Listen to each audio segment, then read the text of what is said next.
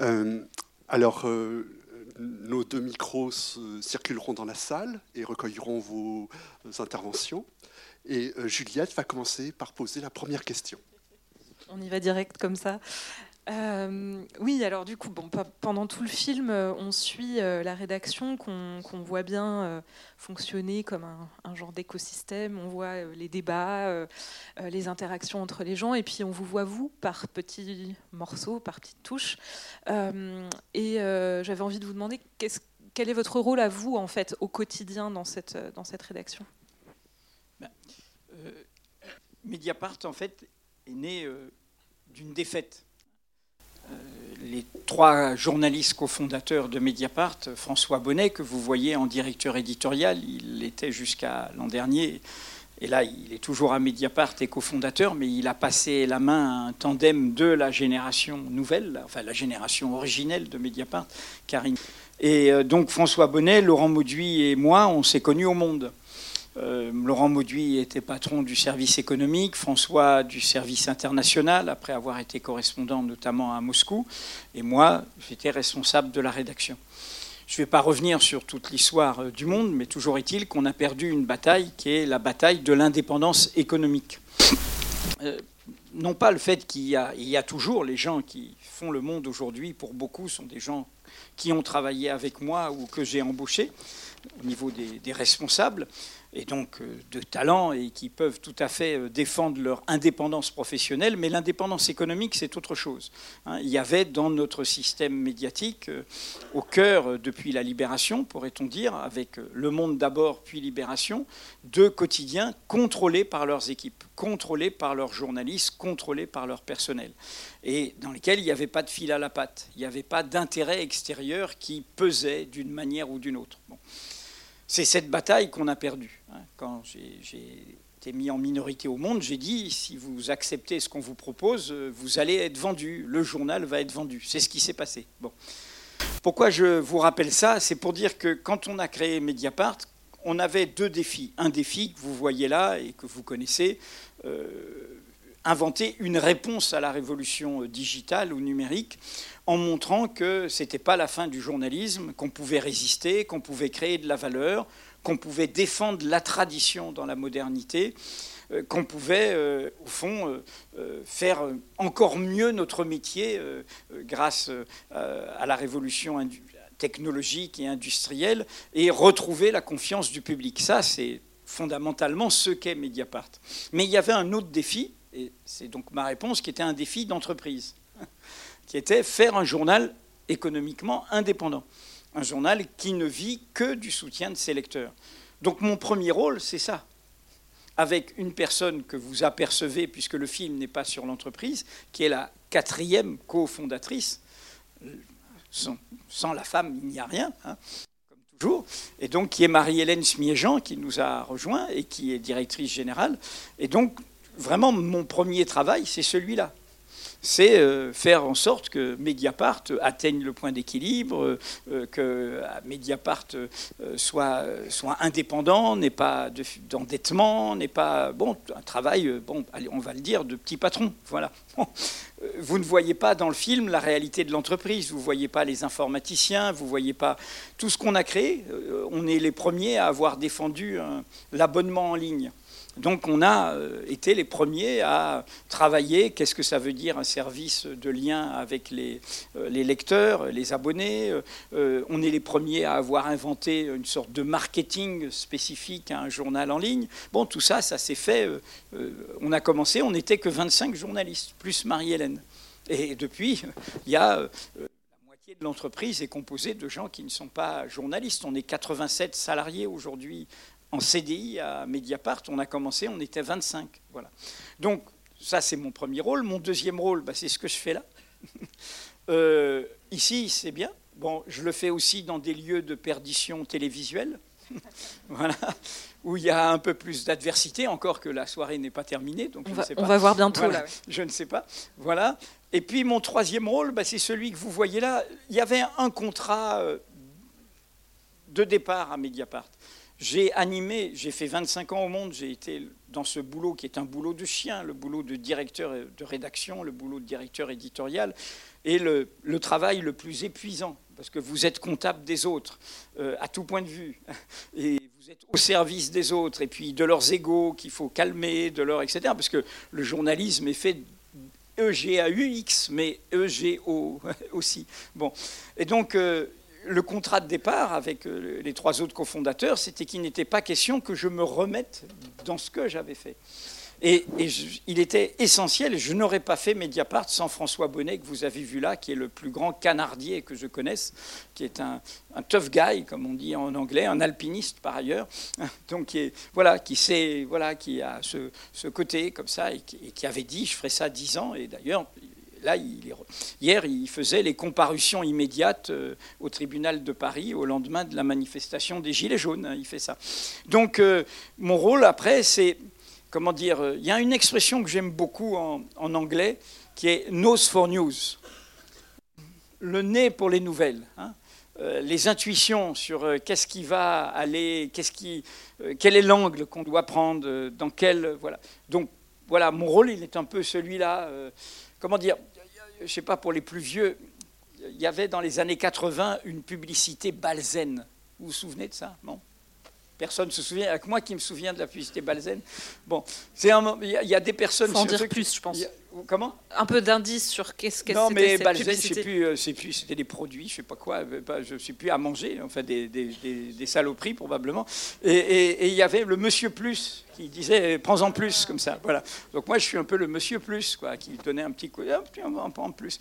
Donc voilà, c'est une maïotique, c'est comme ça. C'est vous mettez votre grain de sel en fait. Oui, mon grain de sel et puis bon, il y a évidemment, je suis le premier comptable de ce qui se produit publie sur Mediapart, juridiquement, évidemment. Donc, euh, c'est je regarde, je veille, j'appelle quand je vois quelque chose, y compris avec cette machine-là. Pardon, ça va Tout va bien J'arrive, j'arrive à, voir euh, ce qui se publie avant, avant que ce soit publié. Donc j'appelle s'il y a quelque.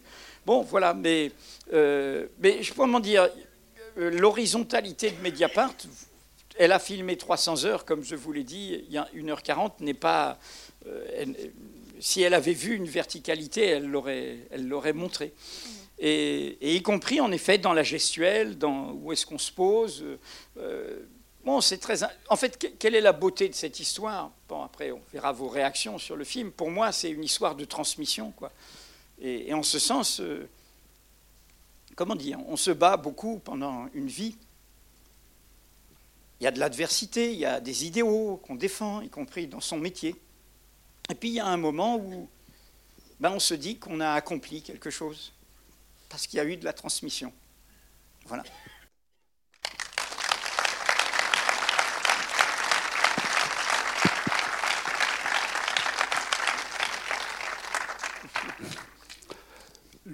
Je pense à quelque chose là aussi, c'est que Naruna dit euh, à quel point, dans beaucoup des plans de son film, elle voulait qu'il n'y ait pas qu'une seule personne, mais plusieurs. Elle a voulu filmer un collectif, c'est un portrait de groupe. Et euh, bon, euh, elle rajoute que euh, ce qui fait la force peut-être de Mediapart, c'est ce collectif et aussi son hétérogénéité. C'est-à-dire que c'est ces différences qui font que.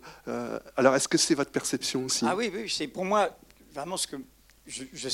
Bon, comme on est toujours vu, vu la, comment dire, la force et donc la dureté de nos informations qui dérangent des intérêts. On est donc euh, obligé de répondre de toutes sortes de polémiques, de légendes noires, etc. Donc du coup, qui ne montre pas Mediapart comme c'est. C'est ce que je voulais vous dire en, disant un, Mediapart sans moustache.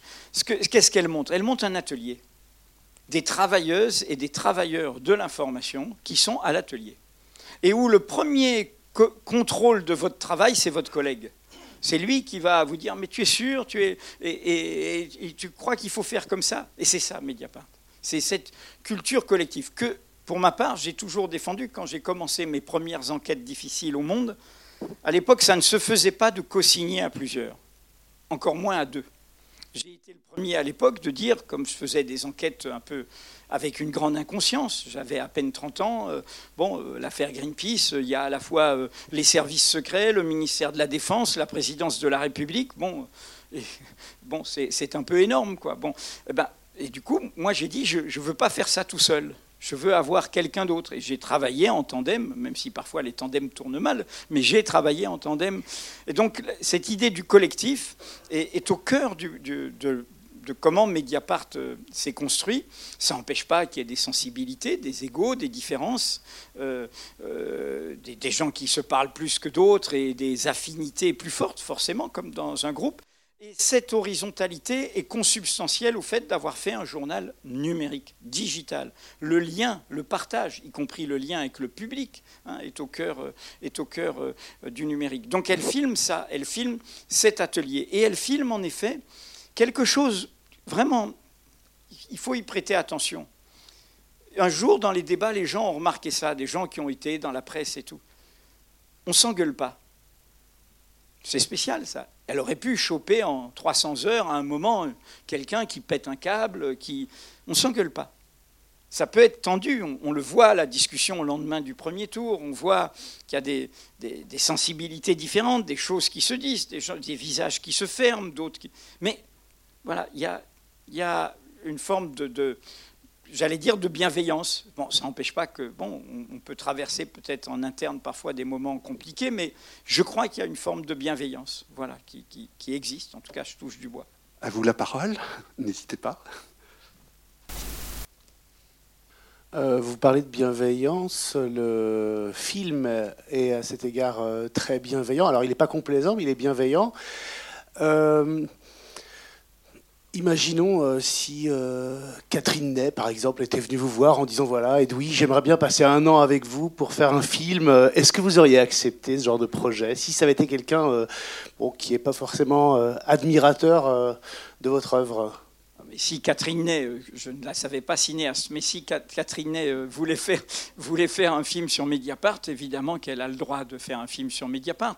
Par ailleurs, euh, non, ce ne serait pas comme ça. Nous, on a ouvert nos portes, évidemment, elle, elle le dit dès la première phrase, c'est mon journal, et elle est d'un parti pris, de complicité. Moi, je ne savais pas ce qu'elle en ferait, hein, donc il n'y avait Peut-être qu'elle aurait trouvé autre chose, peut-être qu'elle aurait raconté autre chose.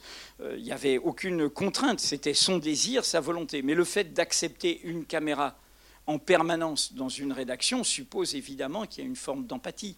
C'est évident. On, traite beaucoup de choses complexes, on doit protéger nos sources. Euh, je dis ça parce que, je vais vous dire, vous le trouverez sur euh, Internet.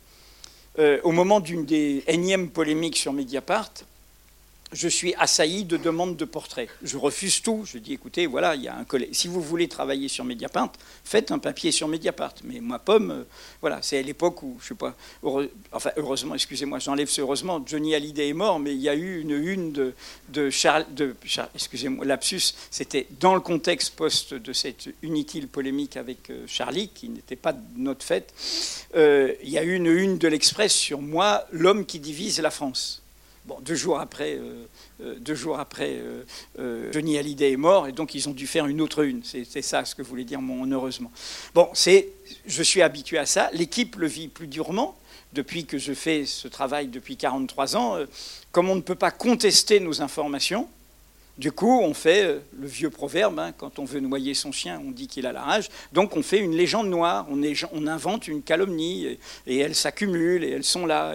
bon, voilà, je connais ça, mais c'est vrai que, l'équipe, parfois, le vit très mal, parce qu'elle n'a pas la, même antériorité, et puis surtout, elle doit se trimballer la légende noire du fondateur. Donc, euh, peu, parfois, ras-le-bol, quoi. Bon, ce que je comprends. Bon. Donc, pourquoi je vous dis ça? Il y a eu, à ce moment-là, euh, on m'a recommandé euh, quelqu'un d'un magazine, Vanity Fair. J'ai dit non, moi, je, voilà, je ne a pas, je fais pas de portrait, euh, c'est pas. Et là, on me dit non, non, cette personne veut faire Mediapart, veut faire un portrait collectif de Mediapart. Bon, on me recommande tout ça, j'accepte de voir cette personne et je lui dis, donne les noms, de, enfin les, le tour de la rédaction. Et évidemment, c'était un piège. c'était un piège. C'était pas le portrait de Mediapart. C'était évidemment euh, ma personne. C'est sur Vanity Fair. Et l'équipe en a été très choquée. Elle voulait que je fasse un très long droit de réponse parce qu'il y avait plein d'erreurs, plein de, euh, d'inexactitudes, etc. Donc bon, je ne l'ai pas fait parce que je, laisse, je laisse filer. Mais c'est pour vous illustrer ça. C'est pas du sectarisme.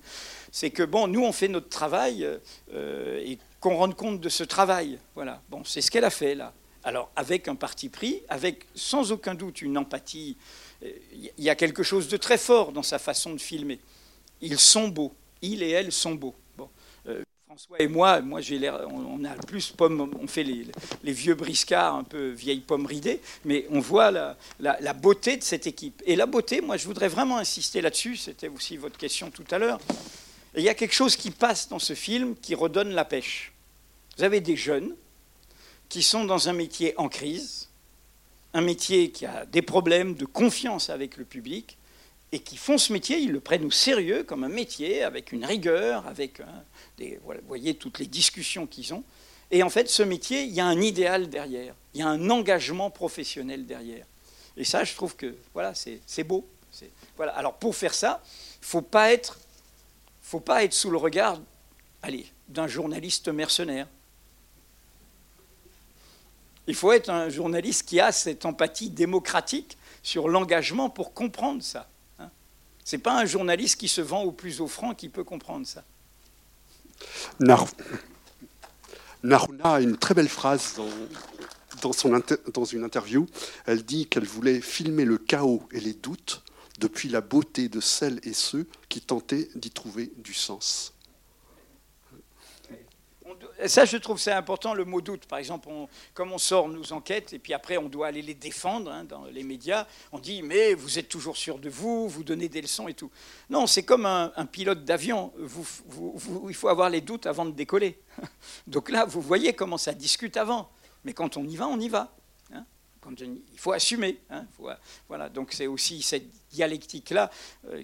Mais vous voyez aussi que langue le contexte du film de, Naruna fait que c'est pour ça qu'elle fait à un moment le résumé avec les quatre, blocs d'images. Hein, où il y a la séquence superbe de Fabrice Arfi là, euh, sur une chaîne de télé là, sur l'évasion fiscale. Ah bon, c'est un sport national? Ah bon? Il ne la joue pas pourtant, hein, mais une, économie de gestes, c'est formidable.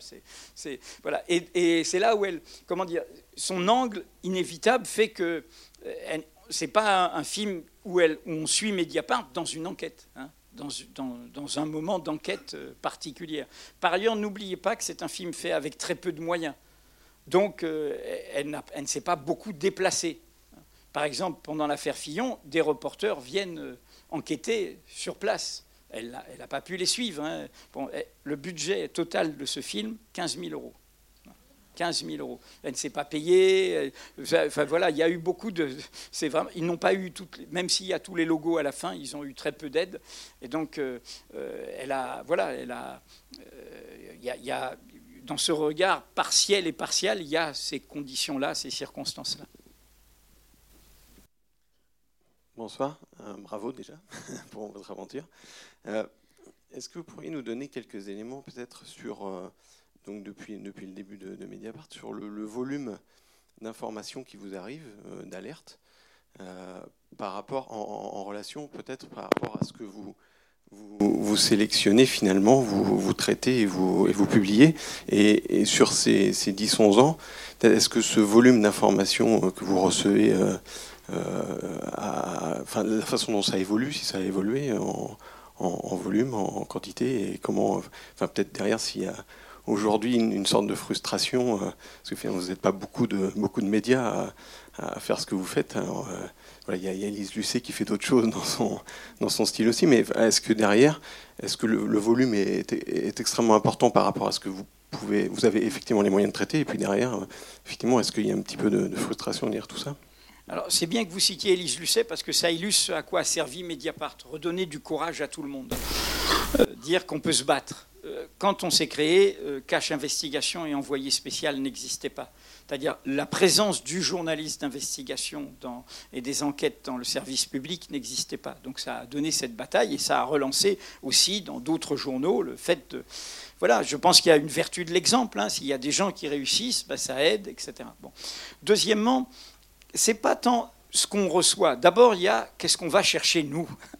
Hein, notre travail, c'est quand même de connaître des domaines. Je dis souvent, par exemple, une bonne enquête, c'est un puzzle. Donc c'est pas tiens quelqu'un qui me donne un truc, je le vérifie, je le publie. Il faut que je connaisse tout ça. Et souvent le puzzle c'est nous-mêmes qui l'avons fait. Et on se dit à un moment mais il y a ça qu'il faut qu'on trouve. Où il y a le, meilleur exemple, c'est Cahuzac. Le meilleur exemple, même technique, c'est Cahuzac. Euh, Cahuzac, on le connaissait, euh, président de la commission des finances quand il était euh, député socialiste sous la présidence de Sarkozy.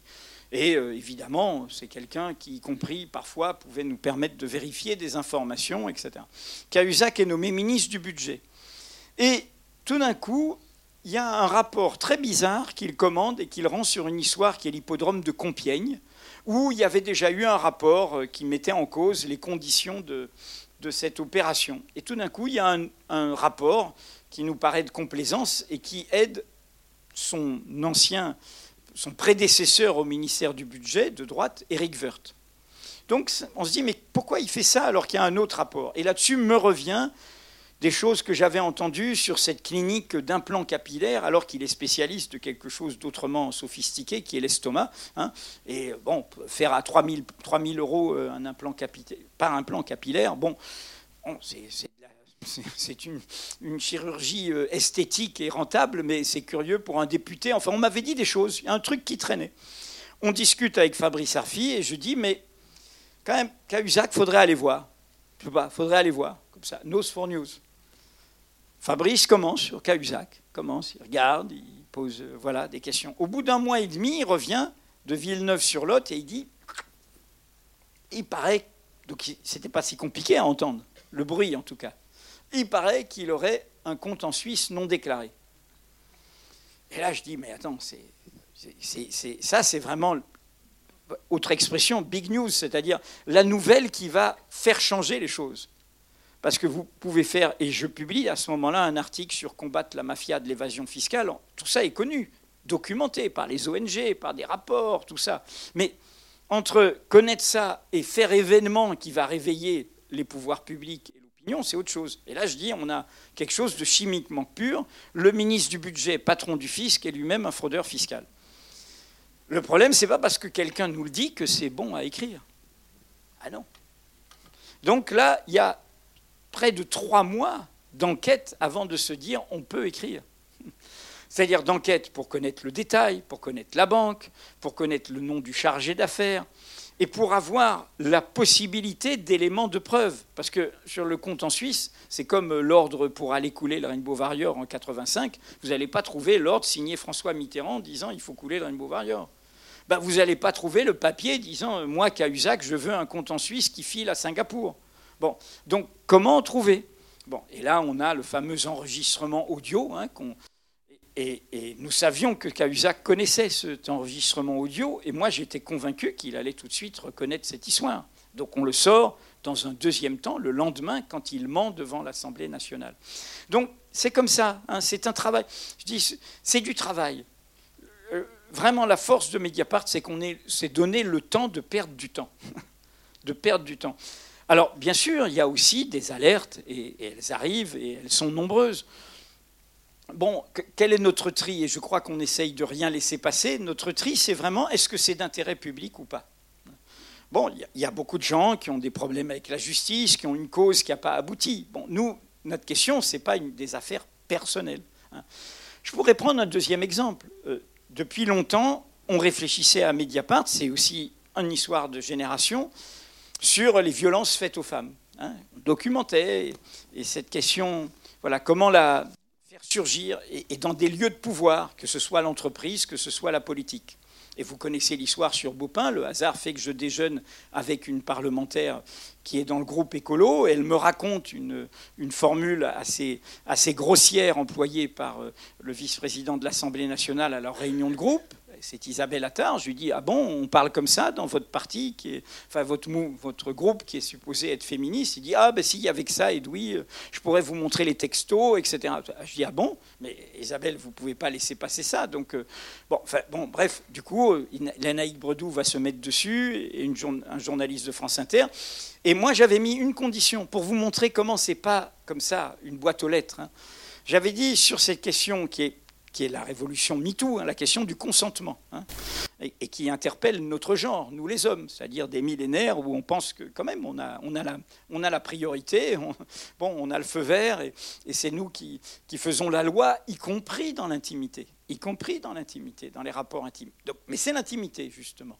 C'est d'intérêt public, ça pose des vraies questions, le harcèlement, la violence sexuelle, l'agression sexuelle, mais c'est dans l'intimité, ça concerne l'intimité dans des rapports entre des êtres. Et du coup, j'ai mis une condition. J'ai dit, si on arrive à faire ça, il me faut, et j'ai mis la barre haut, j'ai dit 10, 10 témoins, 10 victimes. Finalement, on en a eu 8 pour le premier papier, auxquels se sont ajoutés trois autres. Mais 8, et j'ai dit, et dans la moitié doit être on. On, c'est-à-dire qu'ils déclarent sur leur nom, et puis les trois autres, c'était des attestations. S'il y a procès, on est prêt à témoigner. Bon, vous connaissez la suite, on a pu la voir, mais c'est elles, c'est nous qui les avons amenées à prendre ces risques. Hein. C'est pour ça que ça a mis du temps, et elles ont payé le prix très fort, très fort, hein, très fort Hein, en termes de, leur engagement politique, de leur métier. ça a été impitoyable. Pour, et nous, nous avons une responsabilité, d'où euh, la bataille qui a eu lieu autour de ce procès. Donc c'est pour vous expliquer comment on fait. C'est pas, euh, il y a l'image de un journaliste reçoit un truc, paf, et puis on publie. Ça se passe pas comme ça. C'est ce travail voilà, où, on, recoupe, où on vérifie, où on, où on, regarde, et où parfois on ne publie pas. Parce qu'on se et là c'est ma responsabilité qui intervient, pour publier, il faut que je puisse assumer devant un tribunal. Et vous connaissez, je ne sais pas s'il y a des juristes ici, euh, hein, c'est euh, euh, légitimité du but poursuivi, sérieux de l'enquête, respect du contradictoire. Il, y a plein, il faut l'offre de preuves. Il y, a, des fois où on sait des choses, mais on n'a pas assez. Dans le feuilleton Benalla, on sait des choses qu'on n'a pas sortis, qui font partie du puzzle, mais on n'a pas assez de quoi les sortir. Hein. Euh, et, voilà, et on veut recouper, vérifier mieux, sachant qu'en plus Benalla est un baratineur, donc euh, il faut vérifier qu'il a fait défaut, ce qu'on a raconté. Bon, mais donc voilà, c'est pour ça qu'il y, a ce côté artisan que vous voyez d'ailleurs. Ils ont ce débat éthique. Bien sûr qu'il faut. La réponse, elle est simple. D'ailleurs, on a utilisé les Macron Leaks, mais on a fait notre travail se pas contenter. Euh, ce qu'a fait Wikileaks, c'est de les balancer comme ça. Nous, après, on a fait notre travail, voir s'il y avait des choses d'intérêt public euh, dedans. bonsoir. Quand vous avez interviewé euh, Macron, là, est-ce que vous aviez déjà... Pardon. Moi, je, je, me suis retrouvé en fait, en tant que vraiment intervieweur de Macron, euh, qu'une seule fois, qui est l'an dernier, parce que les deux fois où il est venu à Mediapart, c'était face au collectif de Mediapart. Je suis le monsieur loyal, hein, et c'est des journalistes de Mediapart qui se succèdent. Et ma responsabilité le 5 mai, euh, vous avez vu la fin, le chiche banco, vous pouvez le retrouver sur, euh, sur les, les, vidéos sont en accès libre. Ma responsabilité a été surtout de l'appeler solennellement en disant vous allez être élu dans un contexte très particulier et de prendre date sur le fait qu'il devrait en tenir compte, qu'il n'avait que 18% des inscrits au premier tour. Je dis toujours des inscrits pour rappeler que l'autre événement de 2017, c'est les abstentions les plus fortes qu'on ait connues dans une présidentielle depuis 69 et l'ascension des votes blancs. Donc la crise de la représentation, la crise démocratique était déjà là. Et donc j'ai fait ce topo d'introduction, puis après c'est la rédaction hein, qui, a, qui, a, défilé, etc. Et la troisième fois, c'est donc quand j'ai rappelé la promesse pour la première année. Là, ils m'ont contacté et ils m'ont dit finalement, on va honorer notre promesse, mais pas comme vous le pensez. Euh, on vous propose de vous marier avec Jean-Jacques Bourdin. Euh, et, ils voulaient que ce soit à l'Élysée. Euh, Jean-Jacques Bourdin était pour, puisque de toute façon c'était Mediapart qui obtenait ça, donc RMC et BFM étaient contents. J'ai du respect hein, pour l'indépendance de Jean-Jacques Bourdin, le problème n'était pas là. Mais moi, j'étais plutôt contre. Dans le débat chez nous, je disais, voilà, je sens la com, euh, le côté testostérone, là, euh, voilà, on met les deux, deux intervieweurs musclés, et puis du coup, lui, il va montrer qu'il en a. Enfin, j'aimais pas. J'aimais pas le, le, côté comme ça, cette mise en scène comme ça. Mais l'équipe a dit, on ne peut pas critiquer l'exercice de l'interview présidentielle, complaisant, révérencieux, et se défausser quand on nous le propose alors qu'il est président.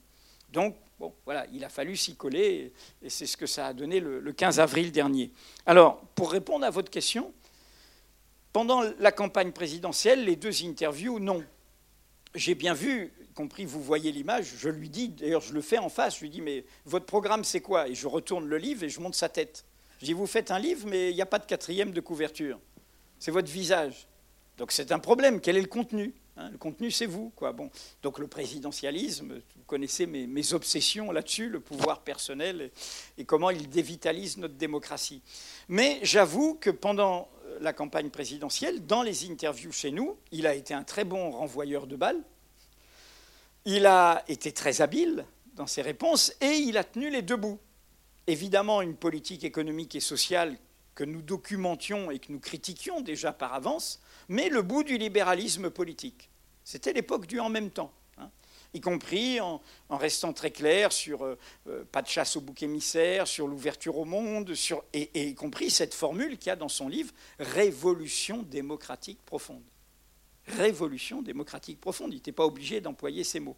Et il est plutôt au rendez-vous de ça. Je sens le type habité par lui-même, très transgressif et tout ça, ça c'est la psychologie, mais, mais au niveau politique, il y a ces deux bouts. Qu'il tient jusqu'au 14 mai son discours à l'Élysée, à l'entrée à l'Élysée.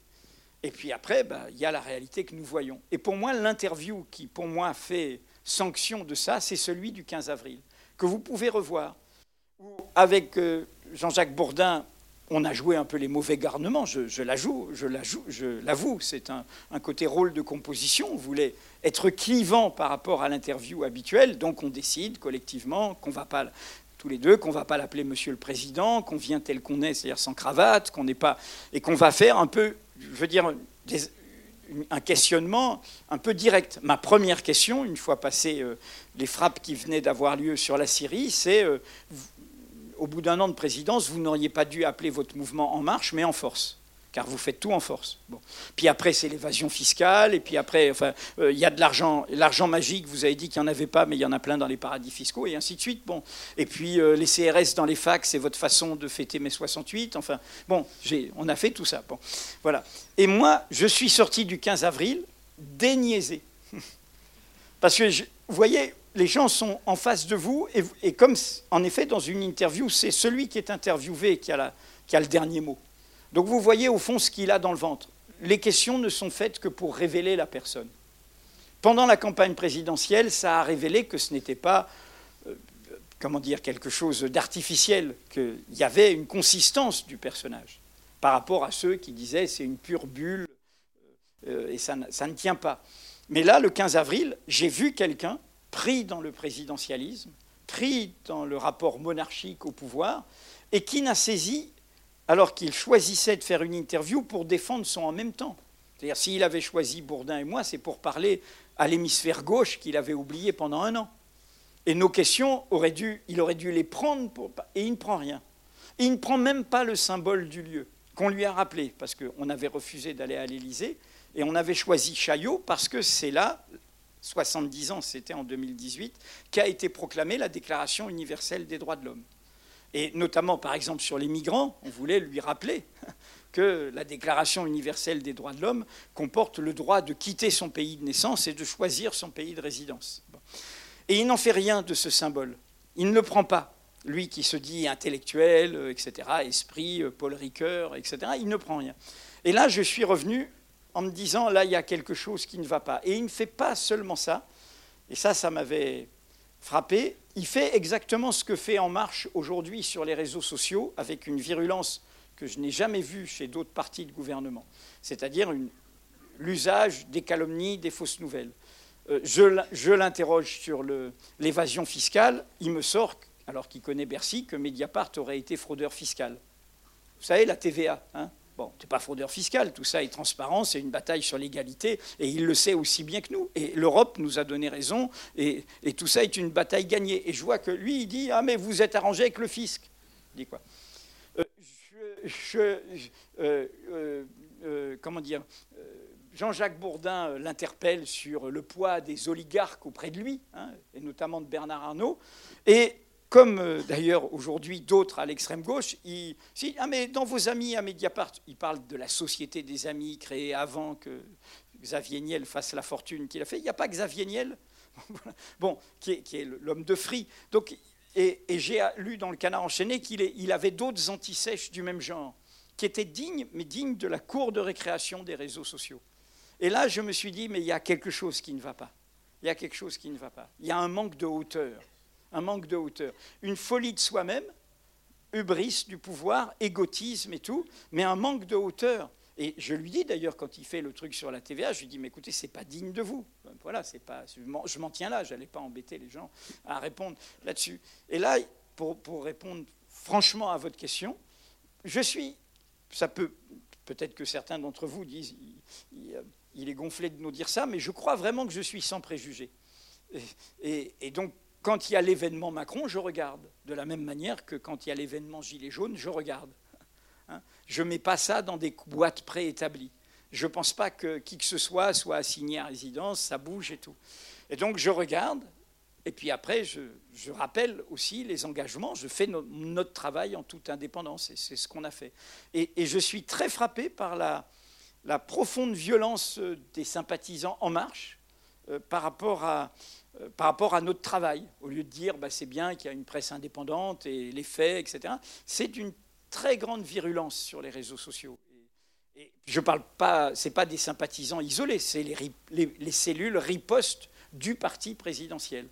Euh, et c'est digne, en clair, euh, de, ce qui se fait chez Trump ou d'autres. Hein. C'est d'une, c'est très, au lieu de, jouer le, le, jeu de l'interpellation par des journalistes qui sont sérieux, qui font bien leur travail, il y a un côté, on va disqualifier, comme on a essayé de disqualifier le, mouvement des Gilets jaunes en le présentant comme raciste, xénophobe, antisémite et, allant vers l'extrême droite. Bonjour. Euh, je voulais vous demander euh, quel est votre regard sur l'affaire Wikileaks et Assange? Assange, Parce que, en fait, euh, pour moi, il y, a, deux. Comme dire, il y a ce Wikileaks Assange. C'est-à-dire que, en fait, j'ai écrit un article pour euh, dire combien euh, la question d'Assange nous concernait, quoi qu'ait fait Assange dans la dernière période. C'est-à-dire quoi Il y a l'affaire suédoise, où euh, il y a ces faits d'accusation par, par, deux femmes. Il y a son isolement dans la dernière période qui l'a amené à dire des choses que même Edward Snowden a condamnées un peu, un peu complotistes sur les réseaux sociaux. Et il y a dans son isolement euh, sa possible instrumentalisation par Trump et par euh, euh, la Russie hein, dans le cadre géopolitique de l'élection présidentielle américaine. Ça, c'est une chose. Reste que pour moi, et je vous le dis vraiment comme je le sens, il y a dans des décennies, on parlera de trois personnes comme des héros de nos droits fondamentaux face à cette révolution industrielle, celle du numérique qui est peut-être plus qu'une révolution industrielle de notre modernité. Il y en a trois, la machine à vapeur, l'électricité et le numérique. À chaque fois, ça correspond à un défi. Est-ce que euh, on, élève la démocratie. Hein la première, c'est 18e, 19e, la deuxième, c'est 19e, 20e, et la troisième, c'est celle qu'on vit. Est-ce qu'on refonde la démocratie ou est-ce qu'on régresse? Et à chaque fois, progrès et régrès. Et à chaque fois, modification de notre rapport au temps et à l'espace. Le temps se raccourcit, et l'espace se réduit. Hein. Euh, les armées de Napoléon n'allaient pas plus vite que les armées de Jules César, et puis après, on prend le train, hein, et on va plus vite. Bon. Et puis après, il y a la voiture, il y a l'avion, et puis maintenant, il y a le numérique, on est en temps réel, et voilà. Et donc, je continue. On peut se dire que c'est ça, la révolution digitale, avec son espérance démocratique de partage des savoirs, hein, que va théoriser, euh, théoriser Assange, j'y reviendrai.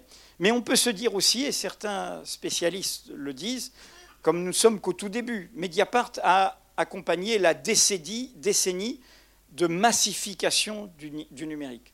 Quand nous nous sommes créés, ça, ça venait tout juste d'être inventé en 2007. Il n'y avait pas les tablettes, il n'y avait pas le financement participatif. Euh, euh, euh, Twitter et Facebook, leur développement massif, c'est l'année de Mediapart, 2008. Donc il y a dix ans qui précèdent de, découverte, et il y a dix ans de massification. Et là, on arrive au moment du doute et de la contre-réforme, pourrais-je dire, hein, par rapport aux espérances démocratiques de tout ça. Alors, je reviens à mon propos, qui est un peu euh, zigzagant. Certains disent c'est pas seulement ces trois révolutions industrielles de notre modernité. Le numérique, c'est peut-être semblable à l'invention de l'imprimerie au XVe siècle. L'invention de l'imprimerie au XVe siècle, c'est tout d'un coup l'éclair qui tout d'un coup se disent Zut, il n'y aura pas que nous qui savons lire et écrire. Il n'y aura pas que nous qui maîtriserons le savoir. comme arme de pouvoir. Ils vont apprendre à lire et à écrire. Ça va nous échapper. Et c'est ce qui va se passer. Ça prendra du temps. La Renaissance, euh, euh, euh, les encyclopédies, l'esprit des Lumières, Montaigne, les libertins, tout ce que vous voulez, jusqu'à nos idéaux démocratiques. Et, ce sera trois siècles d'une immense bataille entre bah, toutes ces lumières et le combat contre ces lumières. Rappelez-vous, hein, Thomas More, l'inventeur du mot utopie, bah, il est décapité à Londres. Euh, Michel Servet, qui dénonce dans le cadre de la réforme protestante le côté totalitaire de Calvin, euh, il est brûlé vif. Euh, Giordano Bruno, qui découvre le lien de l'humanité au tout vivant du monde, il est brûlé vif à Rome. Étienne Dollet, éditeur déjà libre penseur, il est brûlé vif à Paris. Alors pourquoi je vous parle de ça? C'est que je pense qu'on parlera de trois personnes qui ont payé déjà le prix fort comme des héros de cet espoir démocratique qui est au cœur de cette révolution numérique. La première, c'est en effet Assange. Le jeune Assange, avant même de fonder Wikileaks, a cette idée formidable. Il est en Australie, c'est un jeune hacker, et il dit, mais comment on peut ce monde interconnecté, euh, ce monde euh, où l'argent circule plus vite que les hommes, comment on va, où il y a des puissances militaires, comment on va s'en sortir? Et il dit, on va se saisir de ça, c'est une arme pacifique, et un peu comme le fou du roi, on va les bombarder d'informations. Et en les bombardant d'informations, on montrera que le pouvoir est nu. Et c'est l'idée d'Elix, hein. c'est prendre plein de documents et qui vont montrer ce qu'est le pouvoir ce qu'il va réussir avec Wikileaks. Le moment, c'est 2010, et 2010, c'est toutes ces, diffusions de documents américains, de câbles diplomatiques et de vidéos, dont la première est très célèbre, Collateral Murder, hein, qui est une vidéo d'un hélicoptère Apache en Irak, où on entend les discussions tranquilles des types qui jouent au tir au pigeon sur des civils irakiens, dont deux reporters euh, qui travaillaient pour Reuters. Euh, et toutes ces, ne jamais oublier que toutes ces diffusions de câbles par Wikileaks vont être au cœur, même si entre-temps une contre-révolution va tuer ça dans la plupart des pays, auteur du sursaut des peuples arabes. Hein. Euh, en Tunisie, par exemple, c'est par les câbles de Wikileaks que des gens vont prendre courage en disant on savait que la famille de Ben Ali et la belle famille, les Trabelsi, c'était la prévarication. Mais ils découvrent des mails, des, des documents, des mails de l'ambassadeur des États-Unis et de la CIA et d'autres qui le disent. Ils disent, mais si la puissance protectrice le dit, pourquoi on manquerait de courage? Il faut y aller. Ça a été libérateur. Et c'était pareil en Égypte, etc. Quelle est la source? On le sait aujourd'hui, puisque Wikileaks n'a évidemment jamais donné sa source.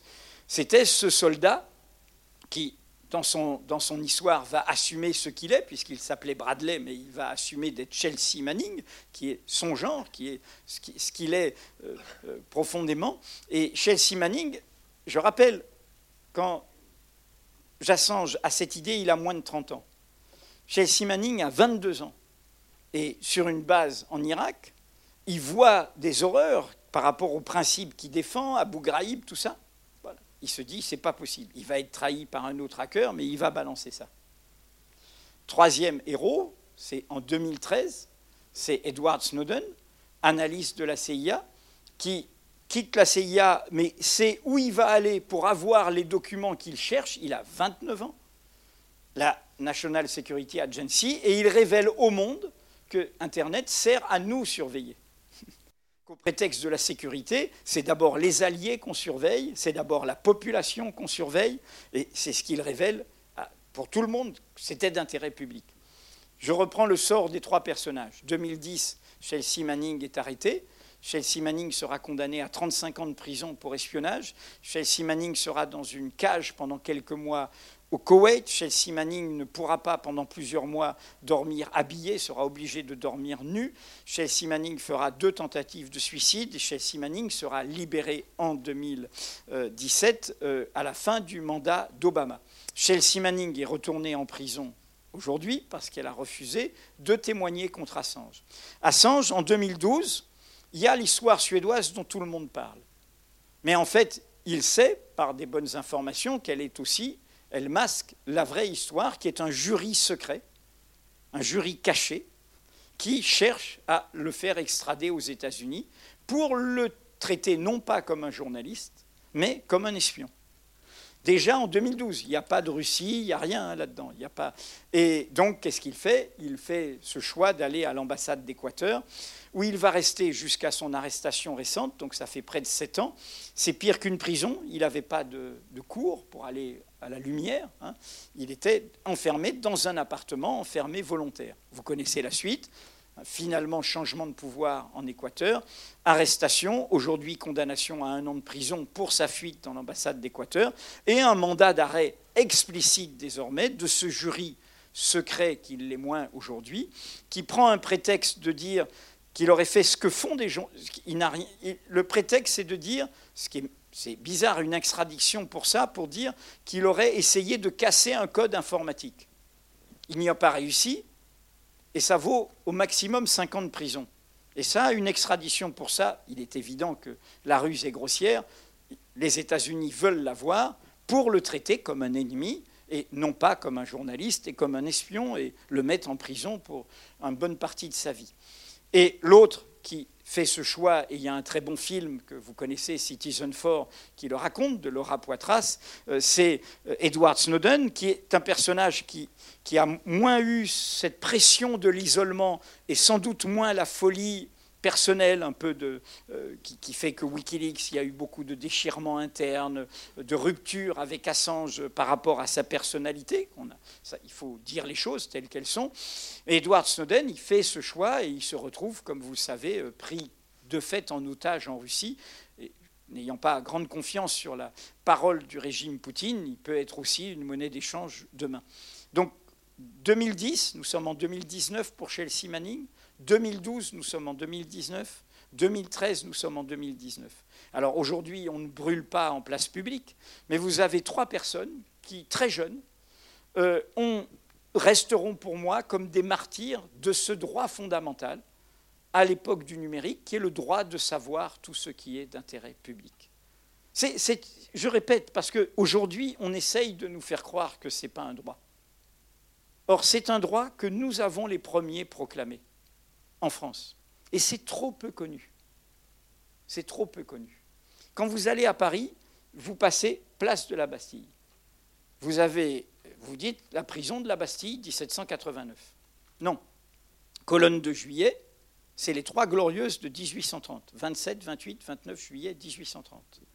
Sous cette colonne, les dépouilles de 500 ouvriers artisans du faubourg populaire de Paris, le faubourg Saint-Antoine. Ils sont morts pourquoi En 1830. 1830, je vous le rappelle, il y a le travail des enfants, il n'y a pas de durée hebdomadaire limite du travail, il n'y a pas de repos euh, obligé le dimanche, il y a l'exploitation dans les fabriques, hein, la révolution industrielle, la pire, l'analphabétisme, la misère.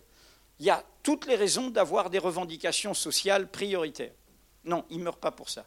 Il meurt pour la liberté de la presse, contre les ordonnances de Charles X. C'est-à-dire qu'on a des ouvriers, des artisans qui disent, pour obtenir des droits sociaux, il faut que j'ai le droit de savoir et de m'exprimer, de défendre mes opinions et d'avoir des informations. Pourquoi je vous raconte ça?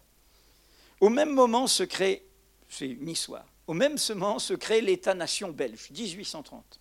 Il y a une ville à l'est de la Belgique qui, à l'époque, était très riche grâce à ses laineries, s'appelle Verviers. Vous passez à Verviers aujourd'hui, ville sinistrée, euh, à l'intérieur, euh, voilà, parce que voilà, ça a retombé, et vous passez devant l'hôtel de ville de cette ville. Et vous voyez sur l'hôtel de ville, publicité sauvegarde du peuple.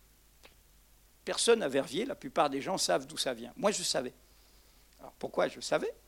1833 glorieuse, Liberté de la presse.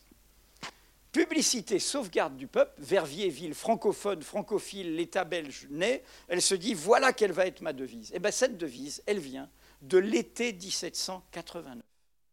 Le premier président du tiers-État, celui que l'on voit dans le serment du jeu de paume tenir les mains,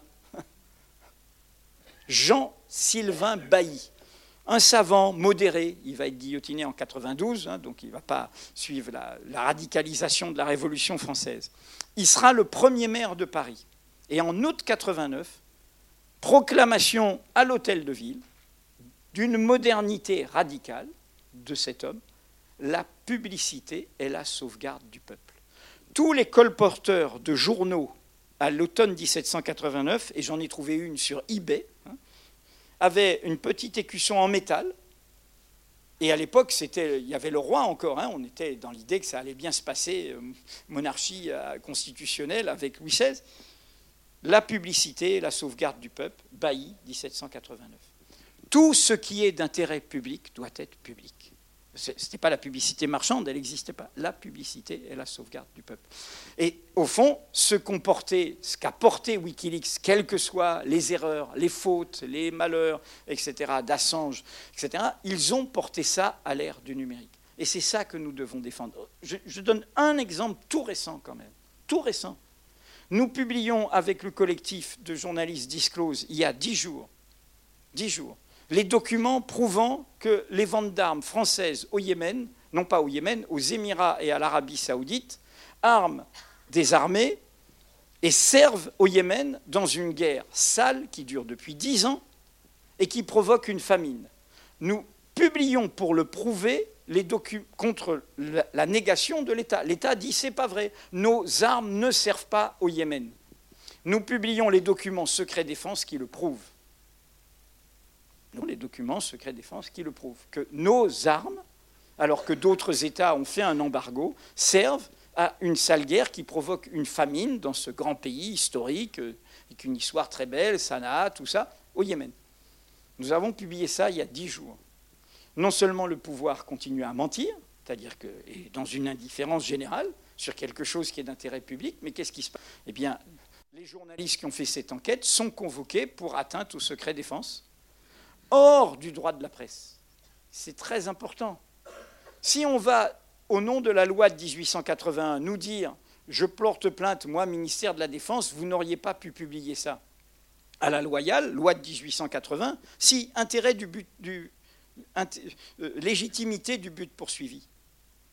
Nous publions des documents qui viennent euh, d'un secret de l'enquête, du secret défense, du secret des affaires, du secret, y compris de l'intimité il n'y a pas de secret absolu. Est-ce que ce que nous avons tiré de ce secret, il était nécessaire de le savoir hein, C'est la jurisprudence sur l'affaire Bettencourt, par exemple. C'était nécessaire, y compris pour protéger Madame Bettencourt, que des gens, dont des gens voulaient abuser de sa faiblesse. Donc, c'est comme ça qu'on fait. Là, il ne s'agit pas de ça. On fait un absolu, on dit c'était un document secret défense, vous avez porté atteinte au secret défense, et c'est qui qui s'occupe de convoquer les journalistes? Les services secrets, la DGSI. Hein, la DGSI et, le pouvoir continue à nier, la réalité de ça. Donc notre travail, c'est ça. Notre travail, c'est ça, et la, comment dire, la position de principe qui fait que, pour moi, c'était en, audience hier, hein, euh, euh, la question d'une extradition d'Assange aux États-Unis euh, serait de ce point de vue un scandale. Et la lâcheté de l'Europe vis-à-vis d'Edward Snowden est un scandale. Edward Snowden parle français, ses révélations ont fait le tour de l'Europe, il a montré que les États-Unis espionnaient Hollande, espionnaient Merkel, et aucun pays européen, ni même l'Europe, ne lui a tendu la main pour lui proposer l'asile, ce que nous aurions dû faire.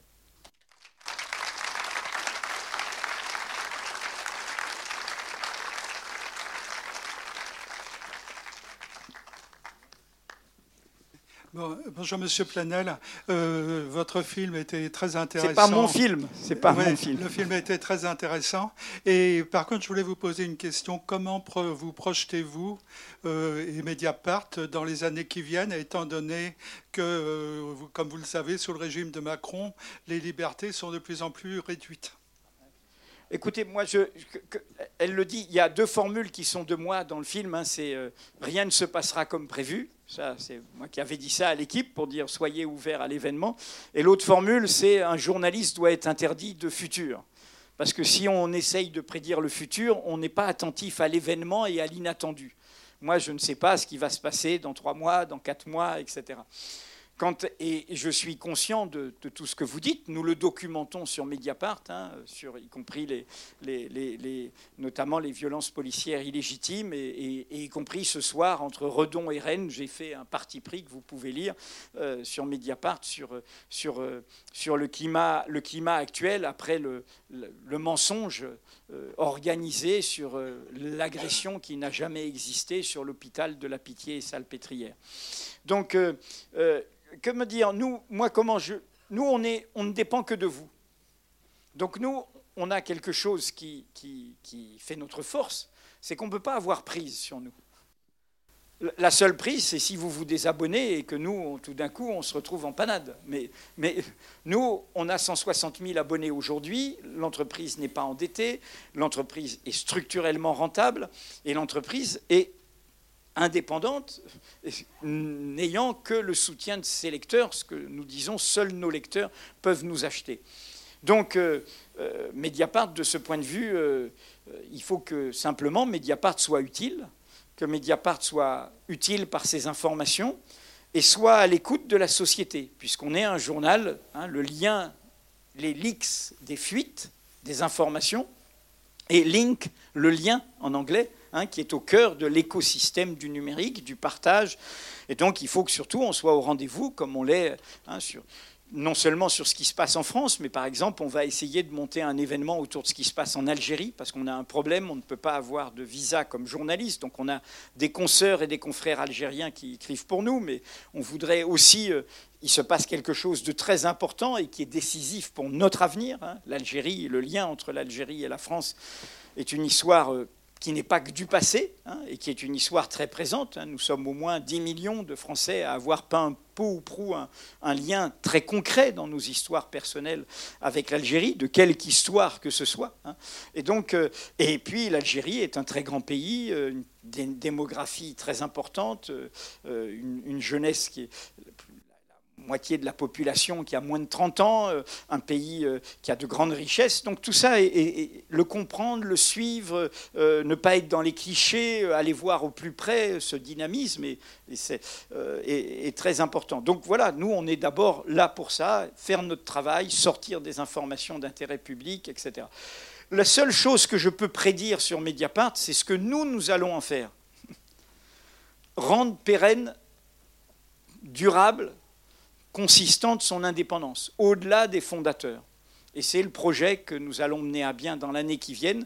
Euh, notre projet est tout simple, c'est que nous voulons inventer, euh, en tirant le bilan des batailles perdues au monde et à la libération, une société à but non lucratif qui euh, rachètera tout Mediapart et rendra son capital inviolable, incessible, non spéculable, à l'image du trustee qui garantit l'indépendance du Guardian en Grande-Bretagne.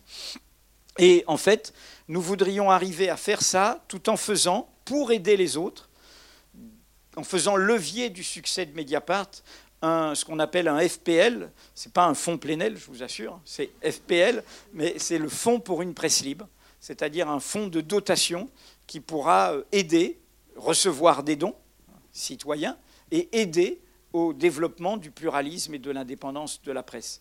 Voilà, autrement, après, comment dire moi, je crois à la vertu de l'événement. Peut-être que l'histoire sera inattendue si, par exemple, si, par exemple, Mediapart trouvait le fin mot de l'affaire Benalla.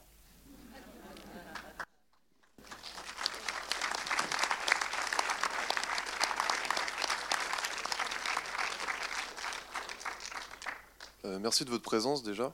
Euh, je voulais savoir comment vous choisissez votre équipe, sur quels euh, critères vous, choisissez votre équipe, euh, comment euh, un journaliste est en capacité de, le soir de retirer sa casquette et de se dire je fais le vide et puis je passe à autre chose et voilà. comment vous arrivez à tisser un lien de confiance avec, avec votre équipe? Donc voilà, c'était ma question. Et sinon, je cherche un stage pour l'an prochain. Donc si jamais vous, en passant, vous voulez me glisser vos coordonnées, j'en serais ravi. Merci. Alors, c'est bien. Je, réponds tout de suite à la deuxième question de, manière un peu déceptive. Comme vous avez vu comment l'équipe est très mobilisée, on a eu cette discussion, il y a beaucoup de demandes de stage, et moi je serais, comme vous, vous voyez, j'aime bien euh, transmettre, partager. Euh, euh, voilà, j'aime bien même, j'ai enseigné même dans des universités euh, à Montpellier, à Neuchâtel, autour du journalisme, tout ça. Mais bon, euh, l'équipe dit, on, ce sera de l'imposture parce qu'on ne sera pas disponible pour des stagiaires. On ne sera pas disponible. Donc on ouvre volontiers nos portes à découvrir Mediapart, mais à des stages voilà, de, journalistes qui commencent, etc., on, on est- pas, il faudrait une autre façon de s'organiser, il faudrait presque des gens plus disponibles pour le faire. Peut-être que demain, après-demain, euh, j'en sais rien, il y aura peut-être une école Mediapart, peut-être, hein, je ne sais pas, mais, et, qui permettrait des choses comme ça. Mais, euh, là, dans l'immédiat, on a pris une position de principe. Pourquoi une position de principe C'est pour aussi éviter les passes droits. Euh, si c'est le copain ou la copine d'un journaliste, là, il y aura le stage, et sinon, il n'y aura pas le stage. Donc, euh, euh, on ne le fait pas. Sur la, première question, ce serait mieux si les journalistes que vous avez vus dans le film étaient là, parce que moi, je suis pas. C'est eux qui peuvent faire la réponse la plus, la plus concrète. Comment ça se passe? Moi, je, je suis l'inspecteur des travaux finis sur l'embauche à Mediapart. Les embauches sont faites vraiment par discussion collective dans les pôles, dans les équipes. euh, euh, plusieurs personnes voient la personne. Et, après, on me dit, parfois il y a une hésitation entre deux personnes. Donc on me dit de voir les deux personnes. Ou on me dit, finalement, notre choix, c'est celui-là. Et donc moi, je, vois la personne pour discuter avec elle, mais j'accepte ce processus collectif. Pourquoi? Parce que la personne, elle va d'abord travailler. C'est l'atelier. Donc c'est l'atelier qui recrute. C'est pas moi d'en haut. Quoi. Au départ, c'était évidemment différent. Au départ, on a constitué une équipe avec François Bonnet et, Laurent Mauduit où il y avait euh, des gens qu'on connaissait, des gens qu'on avait repérés, euh, et, on a fait, on a mélangé cette équipe hein, qui a grandi, qui a vieilli ensemble. Au début, il y avait une question très difficile à Mediapart. Trois éditions par jour sur Internet, euh, en refusant d'être dans le flux, euh, en, en défendant la tradition au fond d'un journal avec une une. Il faut se rappeler, en 2008, même les sites de la presse classique étaient comme des sites de blog. Ils empilaient les articles. Et nous, on a été les premiers à dire on va faire une une avec une manchette, avec une hiérarchie, et on va en faire trois par jour, sept jours sur sept, matin, midi, soir, comme il y avait des éditions dans la, presse traditionnelle dans, dans le passé. Et donc, euh, euh, au début, pour l'équipe, ce qui était très compliqué, qui maintenant est une transmission, ça a été dire vous, vous nous demandez deux choses contradictoires. Vous nous dites qu'il ne faut pas louper, alors qu'ils étaient 25, aucun nœud essentiel de l'actualité, donc suivre le cœur de l'actualité, et en même temps qu'il faut être dans l'exclusivité, dans la plus-value et dans l'originalité. Donc comment on fait les deux? Et de fait, on a appris, je dirais, pragmatiquement à faire les deux. Comment avoir toujours nos modes de traitement au cœur de l'actualité, en sachant qu'on ne va pas traiter en flux l'actualité, on ne va pas... J'ai donné un exemple tout à l'heure en dînant. C'est, ça un journal. Il y a l'incendie de Notre-Dame. C'est un fait divers. Je ne parle pas de ce qui s'est passé, mais je parle du lundi soir. Tout le monde est là devant ses écrans. Voilà. Nous, on n'a aucune info à part qu'il y a un incendie à Notre-Dame. Bon. Et on ne va pas faire du flux continu comme les autres. euh, Voilà, en Notre-Dame. Trouver la bonne idée. Et la bonne idée, ben voilà, j'ai j'ai été chercher euh, avant. Les éditeurs y ont pensé après. Mais j'ai été sur Internet, c'est libre de droit. Je me souvenais de ma lecture de Notre-Dame de Paris. Et j'ai été prendre le chapitre où Victor Hugo décrit le monument, décrit le lieu. Et donc on a publié toute la soirée jusqu'au lendemain. Pendant que ça brûlait, Victor Hugo était pigiste de Mediapart. Voilà. Et donc voilà. Et alors c'était intéressant parce que c'était sur le bâtiment justement, sur son histoire, sur son côté métissé, sur euh, et, et- et- à l'époque où il n'y avait plus la flèche, parce que la flèche c'est grâce au roman de Victor Hugo que Vi- Viollet-le-Duc va remettre la flèche, celle qui s'est effondrée et tout. Enfin, je raconte ça pour pour montrer ce que c'est que l'artisanat d'un journal. hein. Comment vous notre, question toujours, c'est le public, c'est la case lecteur. Qu'est-ce qu'on va dire au public où il va venir sur Mediapart en se disant ça, je ne l'ai pas vu ailleurs. L'angle est différent, l'info est différente, euh, la façon d'approcher est différente. Et ça, c'est vraiment, euh, euh, comment dire, au cœur de, notre ADN. C'est le crieur de journal de Mediapart, hein. Hein, ce logo, qui est repris d'une gravure du 19e siècle, qui était celle, ça c'est mes, petits fantômes à moi, au sens amical, qui était celle des éditions Maspero, de François Maspero, hein, qui, est, qui, est, un crieur de journal. Alors pour moi, c'est Gavroche, d'ailleurs, personnage des Misérables, comme vous savez, de Victor Hugo, mais c'est le gamin qui crie les nouvelles dans la rue. Demandez, lisez, dernière édition, attention, etc. Voilà, il, vient, il va chercher le lecteur, il va chercher le public. Donc voilà, donc euh, comment dire, après il y a la diversité d'une rédaction. Euh, une des batailles de Mediapart est c'est plus présent dans les autres parties de la rédaction de, l'entreprise. C'est évidemment être à l'image de. Alors la parité est totale à Mediapart femmes-hommes, y compris dans la structure de direction. Les salaires hommes et femmes sont comme ça, euh, à égalité. Euh, on a fait un coup de pouce parce qu'à un moment, il ne l'était pas suffisamment. Au passage, je précise, la hiérarchie des salaires est de 1 à 3,7 à Mediapart, pas au-delà. Elle pourrait être de 1 à 4 et de 1 à 5, mais elle est de 1 à 3,7 actuellement. et, donc là, en revanche, on a un souci volontariste et qui est évidemment la diversité, hein, la diversité de notre peuple, hein, qu'elle soit plus présente dans la rédaction. Alors, elle est présente par euh, ricochet. On a une alliance avec le Bondi Blog qui fait des articles chez nous. Et d'ailleurs, quelqu'un du Bondi Blog sera, sera pendant trois mois cet été, parce qu'il y a des, personnes qui viennent en renfort euh, l'été. Bon, que, il faut que la rédaction soit aussi euh, à l'image du pays. On essaye d'éviter le formatage. Il y a évidemment des gens qui ont fait des écoles de journalisme, diverses, multiples. Il y a des gens qui n'en ont pas fait, des parcours différents. Fabrice Arfi, que vous voyez là et qui est un peu l'investigateur vedette, c'est pas un, c'est pas comment dire, c'est pas un exemple à suivre hein, par nos temps difficiles, mais il est comme moi, il a que le baccalauréat. Hein, il a fait son chemin comme ça, euh, voilà. Alors c'est pas, je dis pas ça par, ce serait une fierté. Je dis juste, voilà, des parcours divers, variés. Euh, euh, je crois beaucoup à l'autodidaxie. Je crois beaucoup que dans ce métier particulièrement, on apprend toujours. Et on est obligé d'apprendre. Moi, passant de la presse, euh, voilà, hein, on dit le journal de référence, etc. Bon, ben, le numérique nous a appris des choses. Et je pense aujourd'hui faire paradoxalement mieux mon métier qu'avant. Parce que j'échappe au formatage, parce qu'il y a la relation avec le lecteur, parce qu'on peut publier nos preuves, enfin parce qu'on peut mieux respecter le contradictoire, il y a plein d'autres éléments. Mais je crois à cette autodidaxie qui rejoint l'idée de l'atelier, hein, où on apprend les uns des autres. Et, du coup, c'est pour ça que c'est horizontal, Mediapart. Ce n'est pas des services avec plein de chefs et de sous-chefs, etc. Hein. c'est essayer de faire ça. Alors, soyons prudents. Le succès est un danger. Parce qu'on peut trop gros.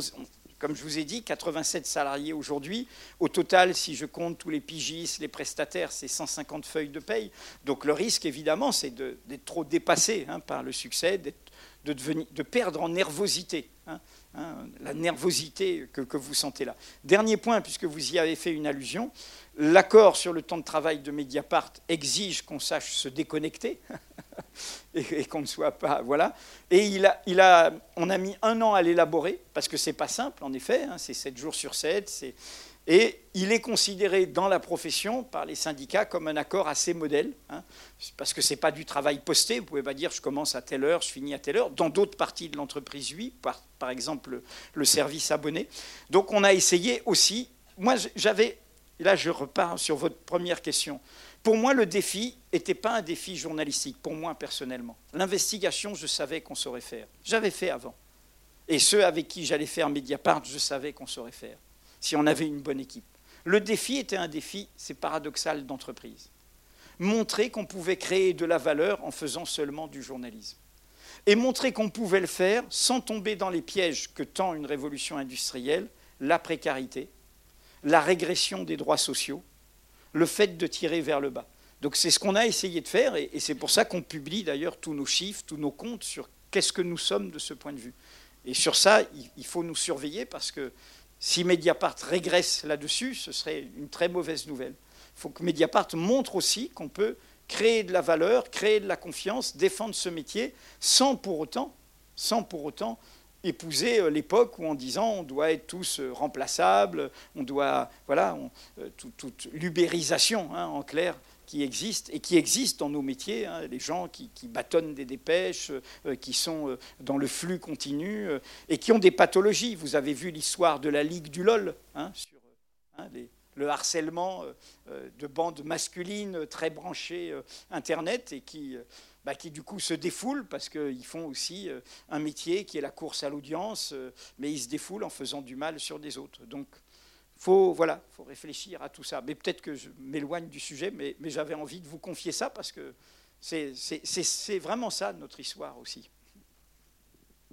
Euh, peut-être une dernière question parce On va en prendre peut-être les dernières, comme ça je ferai une réponse globale. Voilà. Rebonsoir. Euh, juste une question qui m'interpelle toujours. Vous manipulez souvent des informations, euh, on va dire, pas secrètes forcément, mais sensibles, etc. Vous n'avez pas peur d'avoir des plombiers qui viennent euh, chez vous ou éventuellement qu'on vous lance sur une fausse piste pour vous désagréger? On va en prendre d'autres, dernières, s'il y a d'autres. Oui, il y aurait une forme de liaison avec la question précédente. On a longtemps dit qu'il y avait une forme de complaisance entre les journalistes et les politiques. Est-ce que ça a changé sous l'ère euh, Macron? S'en tient à ces deux-là ou a pas d'autres? Bon. Euh, je vais répondre d'abord à la première. Contrairement à ce que dit euh, ma notice Wikipédia, dont je ne suis pas responsable, hein, qui est participative et où il y a tous ceux qui veulent réduire ça à des anecdotes qui.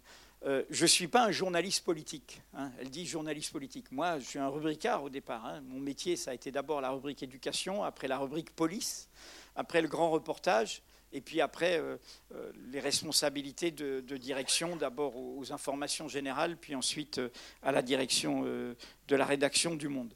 Je dis ça pour dire que moi, il m'arrive évidemment, il m'est arrivé de, croiser des politiques, mais moi, je n'ai pas de relation avec le monde politique. Hein.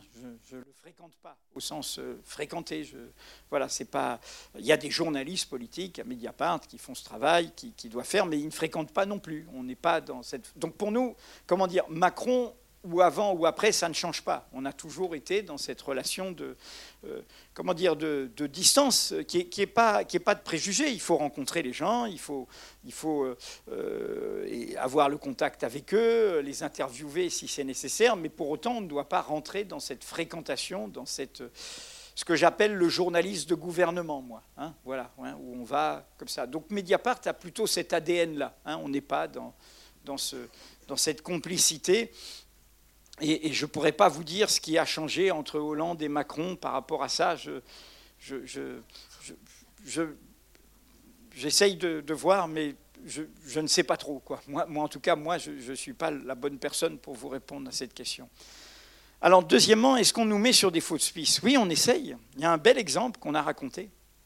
On traite beaucoup l'évasion et la fraude fiscale on a, y compris parfois, vous savez, des, leaks hein, liés à notre consortium d'investigation. Donc des leaks, ça veut dire sur une clé USB, vous avez une masse de documents qui, avant le numérique, il faudrait euh, une vie entière d'archiviste pour trouver euh, les pépites. Bon, aujourd'hui, vous avez ça, bah, vous les travaillez avec, avec des informaticiens qui trouvent les outils pour aller chercher.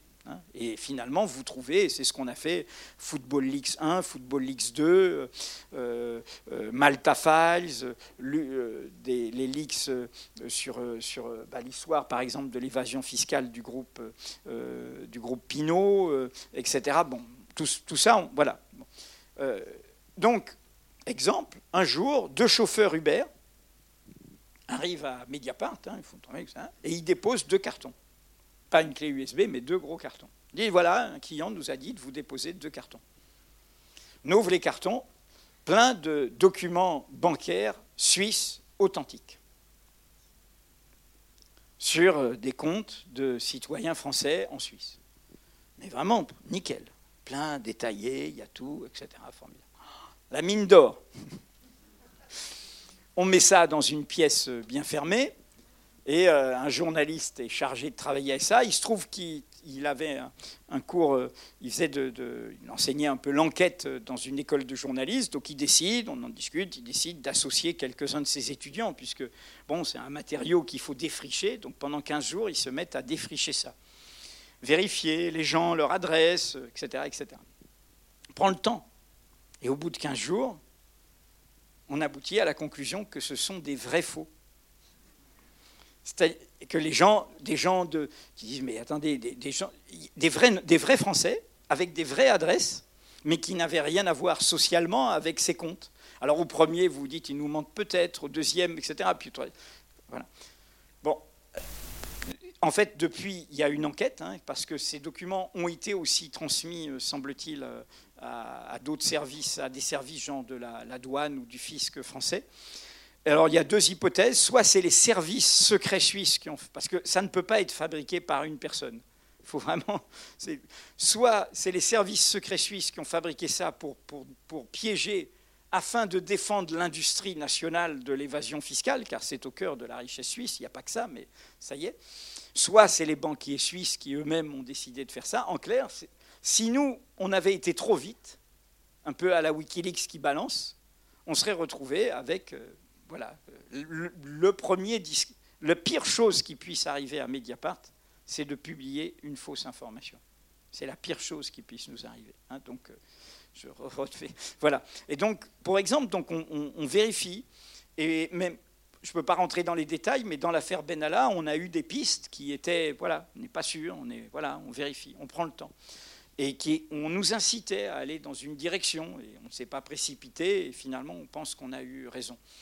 Après, nous, on a, comment dire, une obligation qui est, c'est pas nous qu'il faut protéger, c'est nos sources, c'est nos sources. La tentative de perquisition à Mediapart, elle est faite contre nos sources. Ce que je racontais sur la DGSI et le Yémen, c'est contre les sources. Donc la vraie question, parce que les sources, c'est elles qui prennent des risques.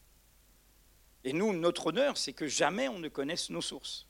Jamais on ne sache la personne, les personnes qui ont pris des risques. Quant à nous, bon, ben nous, on fait nous, voilà, les protections élémentaires, euh, euh, voilà, de, l'informatique de Mediapart. Mais quand vous êtes sur une enquête sensible, il n'y a pas d'autre secret que de ne rien laisser de traçabilité. Hein, de ne pas en parler dans les mails, pas en parler au téléphone, euh, pas laisser de traces, ne pas de traces. Hein. J'allais dire un peu comme dans les légendes des mafieux, hein, qui, qui, qui, trouvent un moyen de communiquer pour qu'il n'y ait pas de traces. Bon, alors on n'est pas des mafieux, mais il ne faut pas qu'il y ait de traces. Parce que s'il y a des traces, c'est nos sources qu'on pourrait trouver. Donc ça, c'est l'essentiel. Il y a des Russes parfois médiocres là-dessus. Euh, c'était le cas avec les hommes du président, et moi j'ai repris ça très tôt. Par exemple, quand on a une source importante, évidemment, nous, on mutualise beaucoup, hein, on discute ensemble, euh, eh ben, il, faut, très vite lui donner un surnom. Parce que sinon, on risque de se recouper, de se couper un jour. Dire, au fait, machin m'a dit ça. Non. Et, j'ai raconté, j'ai rendu hommage, l'une de mes sources pour moi dans, mes enquêtes qui a été très importante au cœur de l'appareil d'État, un haut fonctionnaire qui m'a permis de sortir des informations sur les bêtises que pouvaient faire des politiques, un gardien de l'État. Et il nous en faut des gardiens de l'État. Dans la police, dans la magistrature, dans la préfectorale. Des gens qui, quand ils se disent vraiment la politique déconne, je vais faire en sorte que ça sorte pour qu'ils déconnent moins. Quoi puisque je suis fonctionnaire d'autorité, je ne peux pas le faire à l'intérieur. Bon. Alors, ce pas des gens qui balancent des informations, c'est des gens qui eux aussi sont sur une forme de maïotique. Si vous avez une relation de confiance avec eux, vous pouvez, voilà, ils, vous, ils disent oui, vous pouvez aller, oui, oui, là, non, oui, etc. Et j'ai rendu hommage à cette personne après son décès, je l'avais surnommé le consul.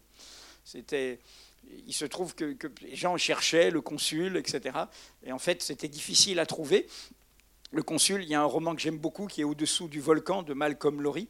Et le consul, euh, le personnage du, très tragique du, roman, euh, boit beaucoup de whisky. Et ma personne, c'est la personne qui m'a appris à bien boire du whisky un Mont Malte euh, plutôt tourbé. Voilà, bon, je dis ça. Parce que pour, euh, pour avoir parfois une bribe d'information, il fallait tenir jusqu'à trois heures. Euh, voilà, bah, c'est comme ça. ça, existe, ça aussi. Ça, c'est un peu dans la mythologie, mais ça existe. Hein. Il y a parfois des rendez-vous plus simples. Voilà.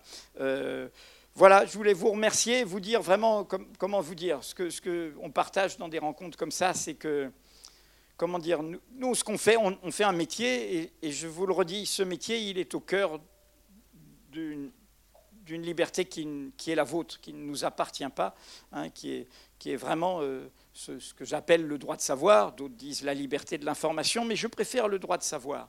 Hein. sans, sans, sans, savoir ce qu'il en est du présent, lequel est, lequel est encombré de passé, on peut voter comme des aveugles on peut voter euh, prisonnier des propagandes, prisonnier des mensonges, prisonnier des idéologies. Et donc, euh, euh, défendre ce droit de savoir et défendre son pluralisme, parce qu'il peut y avoir des hiérarchies différentes selon les journaux, eh ben, c'est défendre une, liberté, fondamentale. La philosophe Anna Arendt, dans un texte Vérité et politique, je cite souvent, qu'elle a fait un peu, c'est le contexte des Pentagon Papers. Après, elle fait du mensonge en politique sur les Pentagon Papers, le, le film de hein, ce que vous avez vu de Spielberg hein, sur les révélations sur la, la guerre du Vietnam. Et elle, elle, disait, voilà, il y a deux types de vérité. Et c'est une résonance profonde avec notre époque où chacun et chacune d'entre vous avez conquis le droit d'exprimer directement votre opinion sans passer par les journalistes. Elle dit il y a les vérités, elle dit vérité de raison, mais c'est un faux ami, hein, ça vient du philosophe Leibniz. Ça veut dire les vérités de conviction, de raisonnement ou d'opinion. Il y en a des folles et des raisonnables, il y en a des pertinentes et des très meurtrières.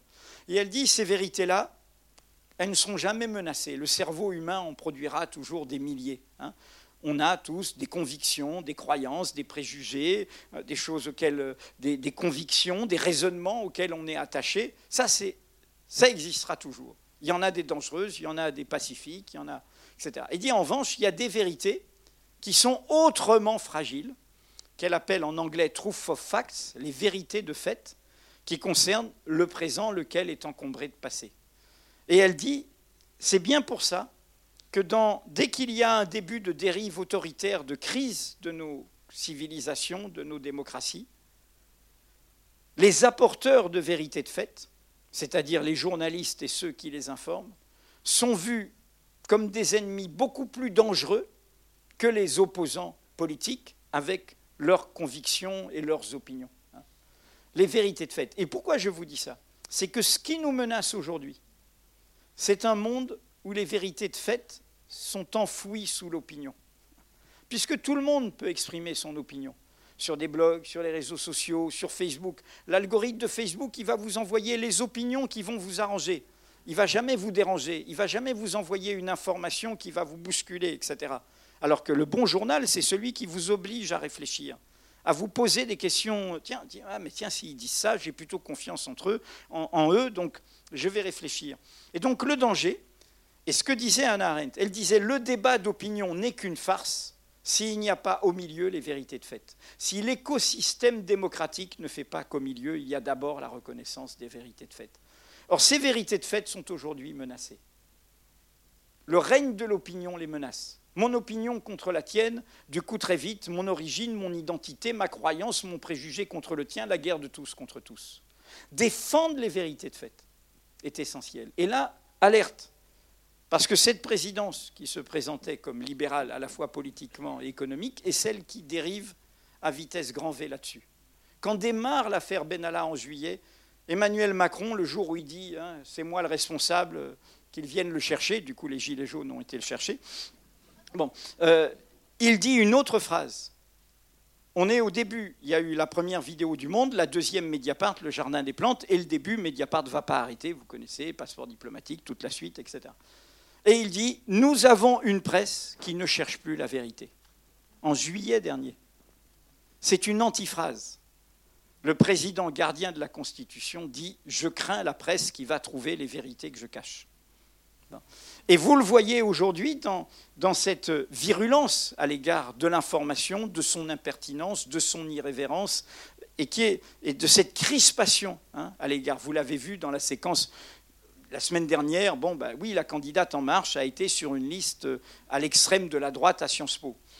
J'ai fait, moi qui ai été trotskiste dans ma jeunesse, j'ai fait en sorte qu'au monde, on raconte le passé trotskiste de Lionel Jospin. J'ai aussi fait en sorte qu'on raconte le passé pétainiste de François Mitterrand. Bon, voilà, c'est-à-dire que je considère quand on est en et j'ai rendu compte de mon propre passé. Bon, il s'agit, il n'y a aucune culpabilité, aucune honte, mais il faut raconter quand on est dans le débat public son itinéraire elle aurait pu très bien s'en sortir en disant euh, bon bah oui, euh, elle a d'abord menti hein, à Mediapart, elle a nié, etc. Et, ainsi de suite. Elle a refusé la réalité et finalement on a sorti l'information. Au lieu d'être beau joueur, dire ok, mais voilà, j'ai bougé, etc. Elle a mené une campagne d'une virulence inouïe, euh, disant que notamment, elle, ne, voilà, je voyais pas le rapport, mais disant que mettant en cause la moustache là sur le fait que j'avais été maoïste. Alors, bon, elle a le droit de confondre le maoïsme et le trotskisme, mais, mais, mais ce n'est pas tout à fait la même histoire. Mais, mais, mais ce que je dis, c'est en termes d'éthique politique, au-delà du rire, en termes d'éthique politique. C'est-à-dire que je pense qu'il y a une dégradation et qui est, qui est d'époque. C'est-à-dire, au fond, il n'y a plus de vérité, il n'y a que les vérités d'opinion qui arrangeront le pouvoir. Trump a poussé ça jusqu'au bout. Hein, hein C'est-à-dire qu'il n'existe que la vérité qui est celle qu'il décrète. Mais c'est aussi ce qui risque de nous gangréner. Et c'est pour ça qu'il faut ce qu'on a célébré en ce 3, en ce 3 mai, hein, la liberté de la presse, a free and independent press, une presse libre et indépendante. Expression que vous n'entendrez jamais dans la bouche d'un politicien français, quel qu'il soit, où il y aurait des appels à la responsabilité de la presse et tout, alors qu'elle est banale dans le débat américain. Quand Obama rend hommage à son opposant John McCain, républicain, il dit avec John, on avait plein de désaccords, pas d'accord sur ceci, sur ceci, cela, mais on avait un point d'accord. Il nous faut, pour que la démocratie soit vivante, a free and independent press. Ça veut dire une presse qui nous dérange, hein. ça veut dire une presse qui nous bouscule, ça veut dire, comme disait Orwell, euh, la, liberté n'a de sens que si c'est la liberté de dire aux gens ce qu'ils n'ont pas envie d'entendre. Hein a free and independent press, une presse libre et indépendante. Ben ça, il y a besoin de ça et merci de votre soutien pour que ça existe.